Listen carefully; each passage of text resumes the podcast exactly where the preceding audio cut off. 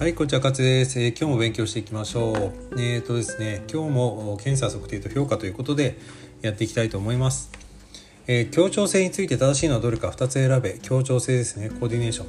50m 走と 10m×5 のタイム差が大きいほど協調性に優れている。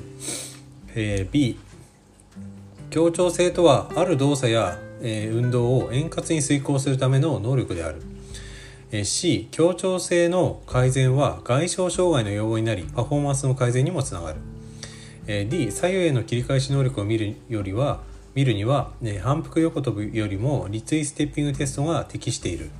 E 協調性の測定方法としてバランス能力のテストは適さない。えー、答えはですね B と C だけですね、えー、協調性とはある動作や運動を円滑にするためです、えー、そこから改善はですね外傷障害の予防になります。で、えーと、バランス能力のテストですね。これ、えー、協調性に入りますからあこれはあ答えになります。はい、えー、敏捷性及び協調性の測定について正しいのはどれか2つ選べ、えー、A 敏捷性の測定は神経系要素の強いものと筋力や動的柔軟性を含めた総合的なものに分けられる。えー、B シャトルラン、えー、10m×5 ではターンする足は左右交互に行う、えー、C 全身反応時間テストは細かいステップでの踏み替え動作が必要な競技の選手が高い値を示す傾向にある、えー、D T テストは複数のステップが含まれるため競技選手の敏捷性を測る上ではステップ50よりも適している。えー、E 選択反応時間はスキルの要素も含まれるため全身反応時間とのタイムの差が大きい選手もいる、えー、正しいのはですね、えー、まあ2つなんですけど敏捷性の測定は A ですね、えー、神経系要素の強いものと筋力や動的柔軟性を含めた総合的なものに分けられる、え、それからえー、いいですね。選択反応時間。これはスキルの要素も含まれるので、まあ、全身反応時間とのタイム差が大きい選手もいるのはまあうなずけるかなと思います、えー、機能評価のプレスプロセスについて誤っているのはどれという問題ですね。A 効果判定を行い必要に応じて再評価を実施する。B 得られたデータを統合解釈することで問題点のリスト化を進めることができる。C プログラムを作成する際には複数の問題に対応する。D 最初のプロセスは問題点のリストアップである。E 立案された処置やプログラムの効果判定も含まれる。これですね。うん騙されそうになりますね。最初のプロセスこれはね、え情報収集ですね、えこれが答えになります。え、じゃあ行きましょう。MMT ですね、え、都市筋力検査の判定基準で正しいのはどれか全て選べ。えー、3ああでもね都市筋力検査ちょっと変わってきてるのでごめんなさい。ちょっとこれ飛ばしますね。あの今とマッチしないかもしれません。過去問ですからこれ。はい。えー、それから参考可動域ですね、えー、RM 組み合わせ正しいのはどれかという問題ありますがあ肩は屈曲は180度で進展は50度ですよね。で肩の外転、えー、はですねこれ180度で、えー、内転は基本0度ですね。でえー、っと股関節の外旋内旋これはともに45度。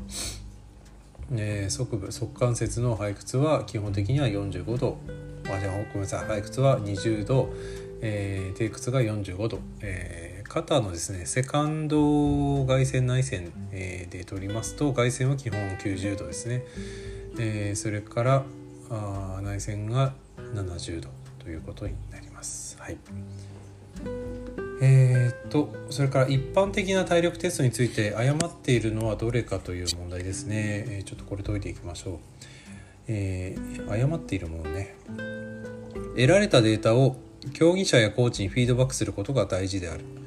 B 測定値の低下は体力の低下を意味しトレーニングの質量にすぐに反映される。うん。C 定期的に実施して比較することでモチベーションの維持につながる。D スポーツ外傷障害予防の対策の一助とする E 体力測定の目的を明確にするこれねね答えはですね B ですね測定値が下がったからって体力の低下を意味するものではないので、まあ、いろんな要因があるのでそこは柔軟に対応すべきかなと思います。えー、それからあ次ですね柔軟性テストについて正しいのはどれか2つ選べという問題ですね。A えー、区はですね大腿四頭筋はあ視床間距離 FFD ですね。これで評価する。はい、え B 尻上がり現象は腸腰筋のテストで見られる代償動作である。違うな。あ言っちゃいましたね。はい、えー、C ハムストリングの評価をする際は非検査側の股関節屈曲を制動する、はい。えー、D、え SLR は、えー、ハムストリングの柔軟性の評価に用いられる。E 大腿筋膜腸筋は腹側外で非検査側の股関節膝関節を進展した状態で、えー、検査する屈曲した状態でやりますね。分かりましたねこれね、えー、C と D ですね答えはなります。はい、えー、それから MMT の問題もう一個ぐらいいきましょう。えー、っと代償動作。で大小筋の組み合わせとして誤ってるのはどれか。A えー、肩関節屈曲。肩関節を外旋した状態で屈曲。これは上腕二頭筋の代償だと、うんはい。えー、B 肘の屈曲。前腕海内、えー、海外中間位にて屈曲。超等速手根心筋ああこれも分かっちゃうと。C、股関節外転、股関節の外旋しながら外転、股関節のクッキング、D、股関節の屈曲、股関節の外旋、外転を伴う方向筋、うん、E、側関節背屈側視進展を伴う長視心筋ということで、答えね分かりましたね。これ B ですね、肘の屈曲はですねこれ腕頭骨筋の仕業です。足は大大小になりますね。はい、えー、それからですね走る動作ってよく出てきますね。ヒールコンタクトミッドサポートヒールオフフォロースルーフットディフェンスディセント。これちょっと図見ながらなんで、えー、ちょっと飛ばしていきます。はいじゃあ今日ラストいきます。全身の持久性能力を示す指標について正しいのはどれか2つ選べという問題です。A 血中乳酸濃度の上昇開始点を換気性作業域値という方。血中乳酸濃度が増加すると体内はアルカリ性に傾く、えー、C 乳酸生産量が急激に増加するポイントを最大酸素摂取量という、え、D 乳酸値の測定には 1ml 以下の血液を指先から、えー、採血をする。E 無酸素性作業域値は最大心拍数と安静時心拍数から推定できる。正しいのはですね D と E だけですね。乳酸値の測定は 1ml 以下の血液を指先から採血をする、えー、E 無酸素性作業域値は最大心拍数と安静時心拍数から推定できます。